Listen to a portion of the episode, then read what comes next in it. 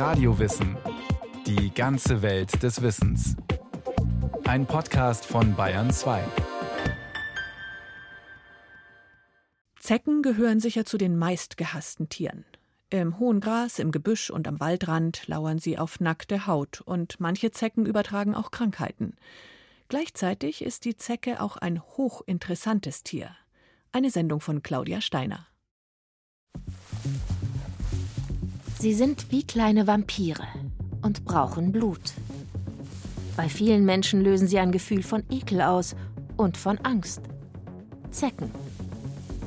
Zecken übertragen vor allem zwei Krankheiten. Bei normalen Grippesymptomen wie hohem Fieber, Kopf- und Gliederschmerzen kommt ein Benommenheitsgefühl. Wie gefährlich ist sie für uns? Nervenschmerzen, Lähmungen, Entzündung von Gehirn und Hirnhäuten. Dabei übertragen Zecken gar nicht immer Krankheiten. Für Wissenschaftler sind die Parasiten eine faszinierende Tiergruppe. Es gibt sie schon seit Millionen von Jahren. Davon zeugen Zecken, die in Bernstein eingeschlossen sind.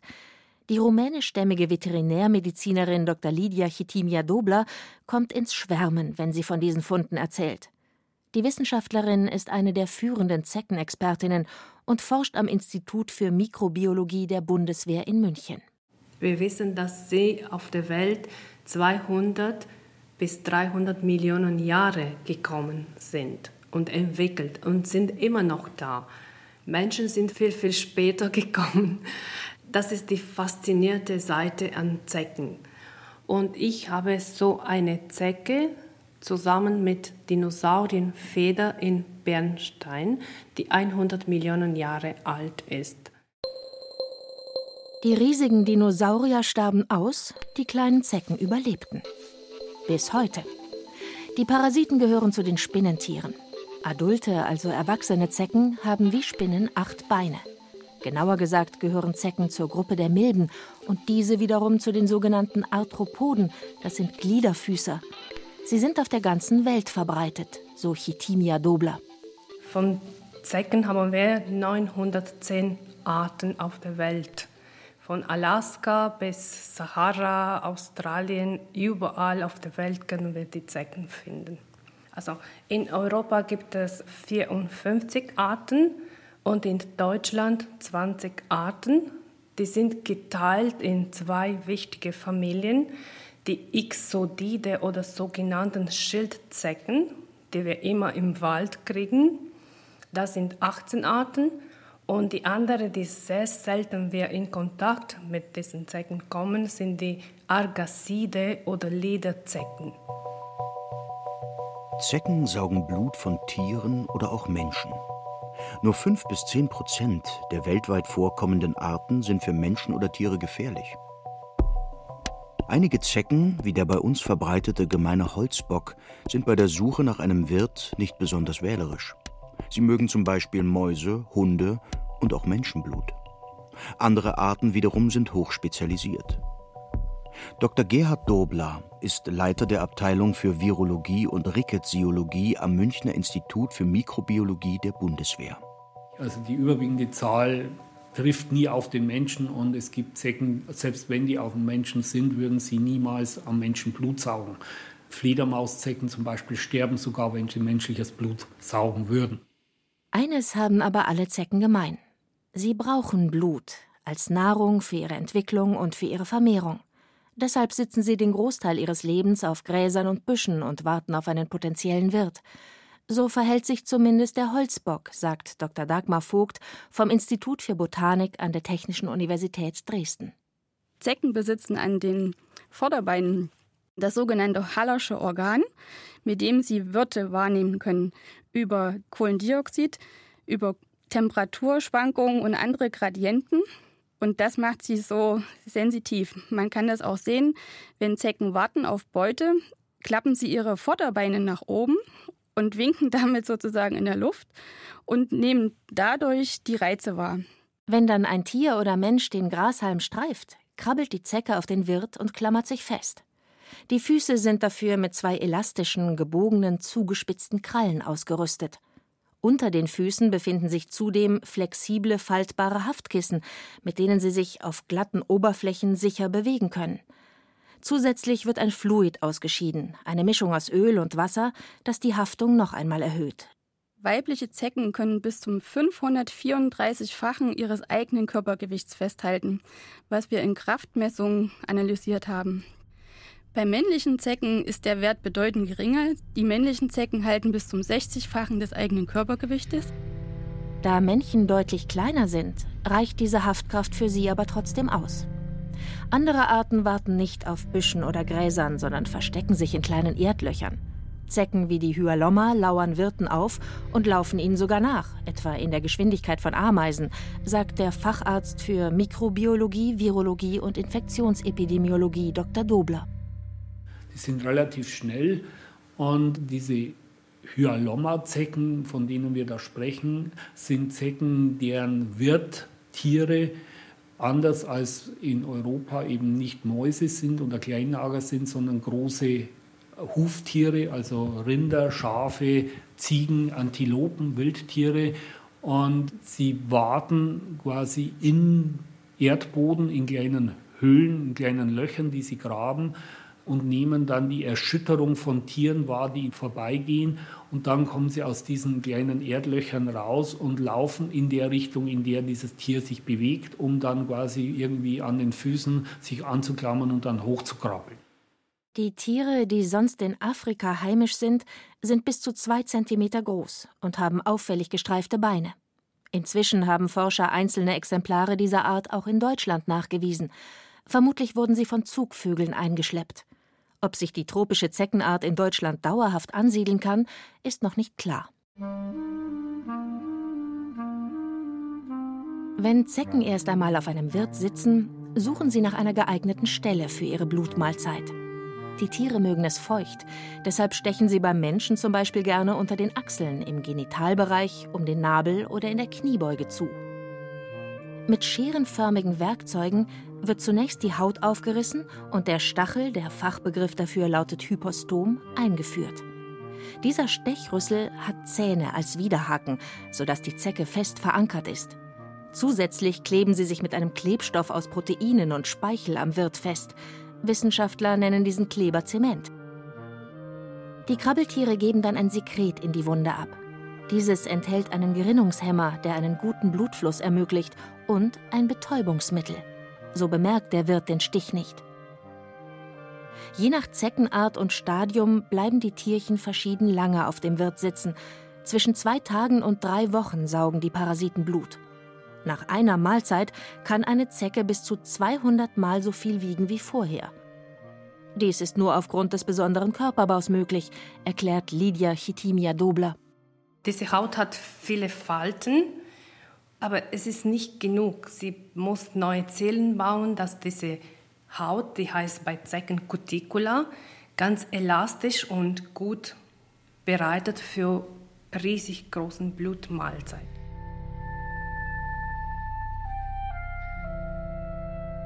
Zecken durchlaufen in ihrem Leben mehrere Entwicklungsstadien, vom Ei zur Larve, zur Nymphe bis zum erwachsenen Tier, so die Dresdner Forscherin Dagmar Vogt.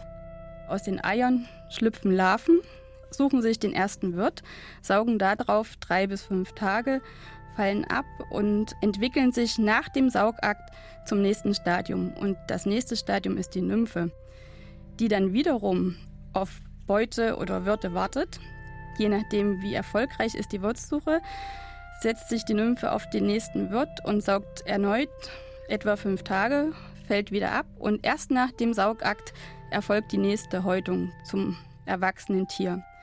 Und das erwachsene Tier sucht sich einen adäquaten Wirt, saugt darauf bis zu 10, 11 Tage, fällt wieder ab. Wenn das Weibchen befruchtet wird, die Paarung findet übrigens auf dem Wirt statt, entwickelt es Eier. Um die besten Gene an die nächste Generation weiterzugeben, paaren sich die weiblichen Tiere mit mehreren Männchen. Kurz nach der Paarung stirbt das Männchen, das Weibchen nach der Eiablage. Ein Holzbockweibchen legt bis zu 6000 Eier in die Streu. Ein Lebenszyklus dauert etwa vier bis sechs Jahre. Zeckenstiche an sich sind für Menschen nicht gefährlich. Gefährlich können aber die Krankheitserreger sein, die manchmal beim Saugvorgang in den menschlichen Organismus gelangen. Es gibt weltweit Dutzende Krankheiten, die sich nach Zeckenstichen entwickeln können. Bakterien, genauer gesagt das Bakterium Borrelia burgdorferi, können zum Beispiel die sogenannte Leimborreliose verursachen. In Deutschland ist es der am häufigsten durch Zecken übertragene Krankheitserreger. Es ist wichtig, dass Zecken möglichst schnell entfernt werden. Borrelien sitzen nämlich im Darm des Tieres und müssen nach Beginn der Blutmahlzeit erst aktiviert werden. Der Mediziner Gerhard Dobler Sie verändern dann ihre Oberflächenstruktur und erst dann sind sie in der Lage, auch in den Menschen zu gelangen. Und diese Änderung der Oberflächenstruktur dauert so etwa 20 bis 40 Stunden. Das heißt, wenn ein Zeckenstich vor, ich würde jetzt mal sagen, 16 Stunden nach dem Stich entfernt wird, dann ist die Wahrscheinlichkeit sehr groß, dass es noch nicht zur Übertragung und damit eben auch nicht zu einer Infektion gekommen ist. Nicht jede Zecke trägt das Bakterium in sich. Je nach Gebiet sind 10, 20, manchmal auch 30 Prozent der Zecken Borreliose-Träger. Bundesweit gehen Forscher von mehreren 10.000 Infektionen pro Jahr aus. Viele Menschen merken aber gar nicht, dass sie mit Borrelien infiziert sind. 90 Prozent der Betroffenen zeigen nämlich keinerlei Symptome, weiß Dr. Dobler. Wir gehen heute davon aus, dass nur etwa 10 Prozent der Infektionen symptomatisch werden. Das ist eben zum Beispiel, dass an dem Einstich, an dem die Zecke Blut gesaugt hat und in die Borrelien in den Körper eingedrungen sind, sich ein roter Fleck bildet, der sich ausbreitet, die sogenannte Wanderröte. Das ist das charakteristische erste Symptom, was eben bei einer Borreliose auftreten kann was so charakteristisch ist, dass wenn man eben zum Doktor geht und ihm das sagt, hier hat mich eine Zecke gestochen und man findet dann diesen roten Fleck, dass der Doktor dann sofort die Diagnose stellen kann und auch eine Therapie einleitet.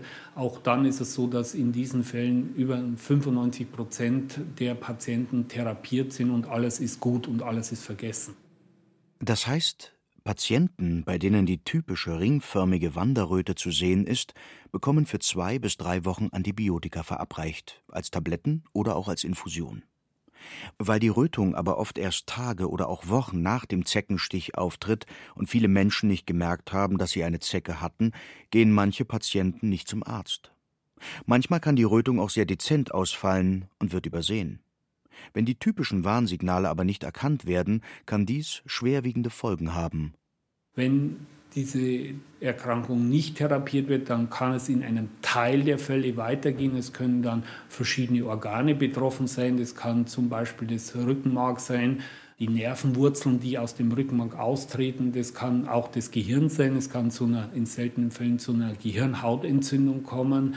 Diese Nerven im Gesicht sein, die Gesichtslähmung äh, von der man spricht. Es kann in sehr seltenen Fällen das Herz sein, es können die Gelenke sein. Je länger der Verlauf der Infektion ist, können unterschiedliche Gewebetypen und auch unterschiedliche Organtypen befallen sein.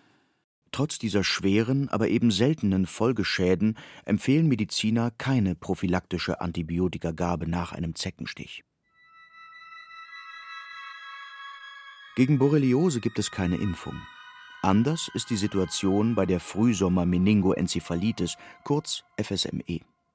Die Impfung wurde 1974 in Österreich entwickelt, wo Ende der 1970er Jahre jährlich rund 600 FSME-Fälle verzeichnet worden sind. Inzwischen ist die Zahl der Infektionen aufgrund der Impfung dort auf unter 100 Fälle pro Jahr gefallen. Die Ständige Impfkommission empfiehlt eine Impfung für Menschen, die in Risikogebieten leben oder in ein Risikogebiet reisen. FSME kommt in Europa und Asien vor. In Deutschland zählen zu den bekannten Risikogebieten unter anderem Teile Bayerns, Baden-Württembergs und auch der Süden Hessens. Es sind aber nicht ganze Landkreise, in denen Zecken mit dem FSME-Virus auftauchen, sondern eher kleine Flächen, erklärt der Virologe Gerhard Dobler.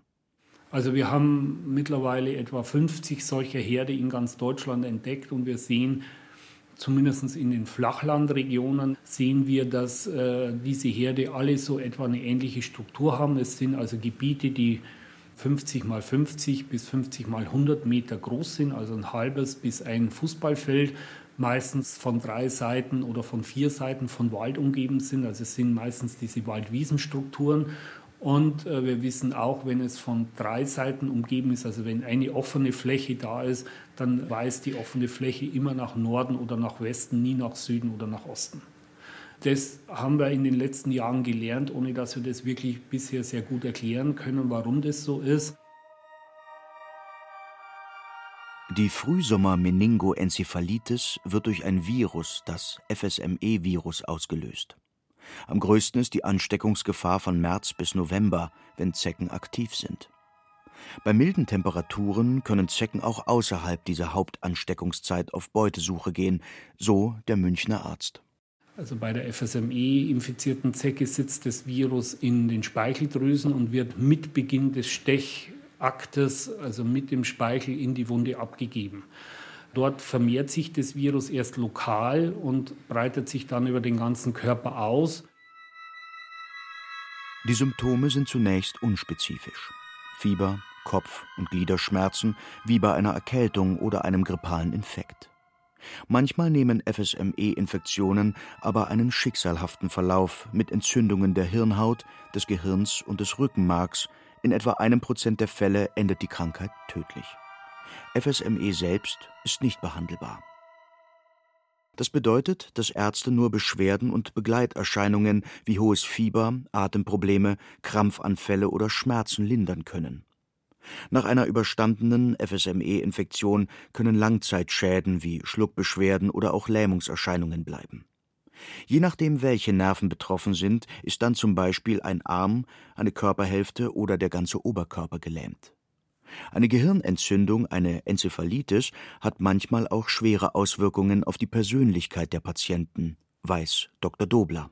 Bei der Enzephalitis ist es häufig auch so, dass diese Patienten ganz starken Stimmungsschwankungen unterliegen. Die werden plötzlich ganz aggressiv und es gibt da durchaus Fälle, dass Ehepaare, die jahrzehntelang verheiratet waren, sich dann scheiden lassen, weil der eine Partner nach einer FSM-Infektion sich so psychisch verändert, dass es nicht mehr auszuhalten ist mit diesen Leuten. In unseren Breiten sind vor allem die Borreliose und die FSME-Infektion bekannt. Tatsächlich können Zecken je nach Art und Region aber auch zahlreiche andere Krankheiten verursachen, wie das Mittelmeerfleckfieber, das Colorado-Zeckenfieber oder das vor allem in Asien und Afrika auftretende Krim-Kongo-Fieber, eine Virusinfektion, die innere Blutungen auslöst und bei jedem zweiten Patienten tödlich verläuft. Diese schwere Krankheit wird von der Hyalomma-Zecke übertragen. In den in Deutschland gefundenen Exemplaren der Hyalomma-Zecke wurde dieser gefährliche Erreger bisher noch nie nachgewiesen. Eine andere, besonders gefährliche Art lebt in Australien, erzählt die Zeckenforscherin Chitimia Dobler. Die giftige Zecke der Welt ist in Australien und sie heißt Ixodes holocyclus. Die kann in ein paar Stunden Menschen oder andere Wirte töten. Die aufgrund ihrer Farbe auch Weiße Zecke genannte Art ist im Osten des Landes heimisch. Sie hat durch ihr im Speichel enthaltenes Gift mehr Menschen getötet als jedes andere Spinnentier in Australien. Das Gift kann eine Paralyse, also eine Lähmung, auslösen. Zunächst kommt es meist zu einem Kribbeln im Gesicht oder an den Händen, später treten Gleichgewichtsstörungen und Lähmungserscheinungen auf.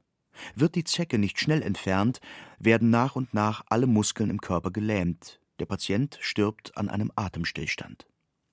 Die Ixodes holocyclus befällt auch Rinder, Schafe oder Hunde und verursacht so enorme Schäden.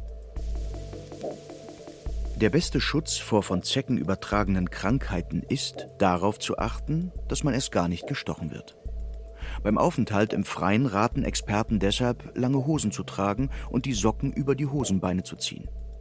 Die Dresdner Expertin Dagmar Vogt und wenn man weiß, wie Zecken leben und wo sie leben, ist es ganz einfach, eigentlich sie weitestgehend zu vermeiden. Also nicht an Gräsern entlang streifen und möglichst trockene Habitate aufsuchen oder beim Wandern auf der trockenen Seite des Wegesrandes bewegen. Und so hat man schon einen großen Vorteil, Zecken zu vermeiden. Nach dem Aufenthalt im Freien sollte man zudem den Körper nach Zecken absuchen, denn je schneller der Parasit entfernt wird, desto geringer ist die Gefahr einer Infektion. Auf keinen Fall sollte man, wie viele Menschen oft denken, auf die Spinnentiere Nagellackentferner, Alkohol oder Öltropfen. Dies erhöht nämlich die Gefahr, dass die Zecke Erreger überträgt. Der Arzt Dr. Gerhard Dobler. Eine Zecke kann jeder selber entfernen. Am besten nimmt man eine Pinzette. Es gibt auch diese Zeckenkarten, die Zecken schlingern und sonst noch alle möglichen Apparaturen, um Zecken zu entfernen. Wir machen das am besten mit einer Pinzette. Wir greifen die Zecke mit der Pinzette ganz nahe an der Haut und ziehen sie einfach raus. Wenn da jetzt wirklich was stecken bleiben sollte, dann ist es dieses sogenannte Hypostom, also das ist der Stechapparat der Zecke, der weder was übertragen kann, noch sonst irgendwelchen Schaden anrichten kann. Das ist wie ein kleiner Splitter in der Haut, der dann nach wenigen Tagen von selber rausgeht. Zecken können gefährliche, manchmal tödliche Krankheiten verursachen. In ganz seltenen Fällen ist aber auch die Blutmahlzeit für die Zecke tödlich. Manche Menschen, Dr. Dobler gehört selbst dazu, scheinen eine gewisse Immunität gegen Zecken entwickelt zu haben. Das sieht man daran, wenn ich von einer Zecke gestochen werde, dann merke ich das sofort, weil ein bestimmtes eigenartiges Prickeln an der Stelle auftritt. Und wenn wir die Zecke dann entfernen, dann ist die tot. Das heißt, ich scheine Antikörper zu haben, die die Zecke innerhalb relativ kurzer Zeit töten. Und so ein Phänomen gibt es. Ob das jetzt wirklich besonders bei äh, Leuten auftritt, die häufig gestochen werden, ist eigentlich völlig ungeklärt. Wir wissen auch nicht, auf welcher Basis diese Immunität beruht. Aber es scheint äh, irgendein Faktor, vermutlich Antikörper im Blut zu sein, die lebenswichtige Organe in der Zecke angreifen und damit innerhalb relativ kurzer Zeit tötet. Ansonsten aber sind Zecken sehr zäh. Da sie nur wenige Atemzüge pro Tag nehmen und ihnen eine Mini-Luftblase im Wasser ausreicht, können sie tagelang unter Wasser überleben. Selbst einen 40 Grad Waschgang in der Waschmaschine überstehen viele Tiere. In feuchten Habitaten halten sie es monatelang ohne eine Blutmahlzeit aus und auch niedrige Temperaturen können ihnen nicht viel anhaben. Die kleinen Parasiten sind starke Kreaturen.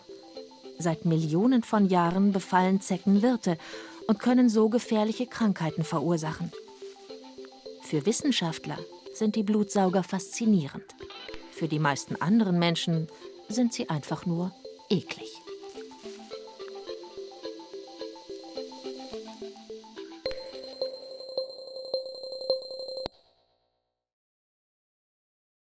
Das war Radio Wissen, ein Podcast von Bayern 2. Autorin dieser Folge Claudia Steiner. Regie führte Christiane Klenz. Es sprachen Caroline Ebner und Genia Lacher. Technik Robin Ault. Redaktion Bernhard Kastner. Wenn Sie keine Folge mehr verpassen wollen, abonnieren Sie Radio Wissen unter bayern2.de slash podcast und überall, wo es Podcasts gibt.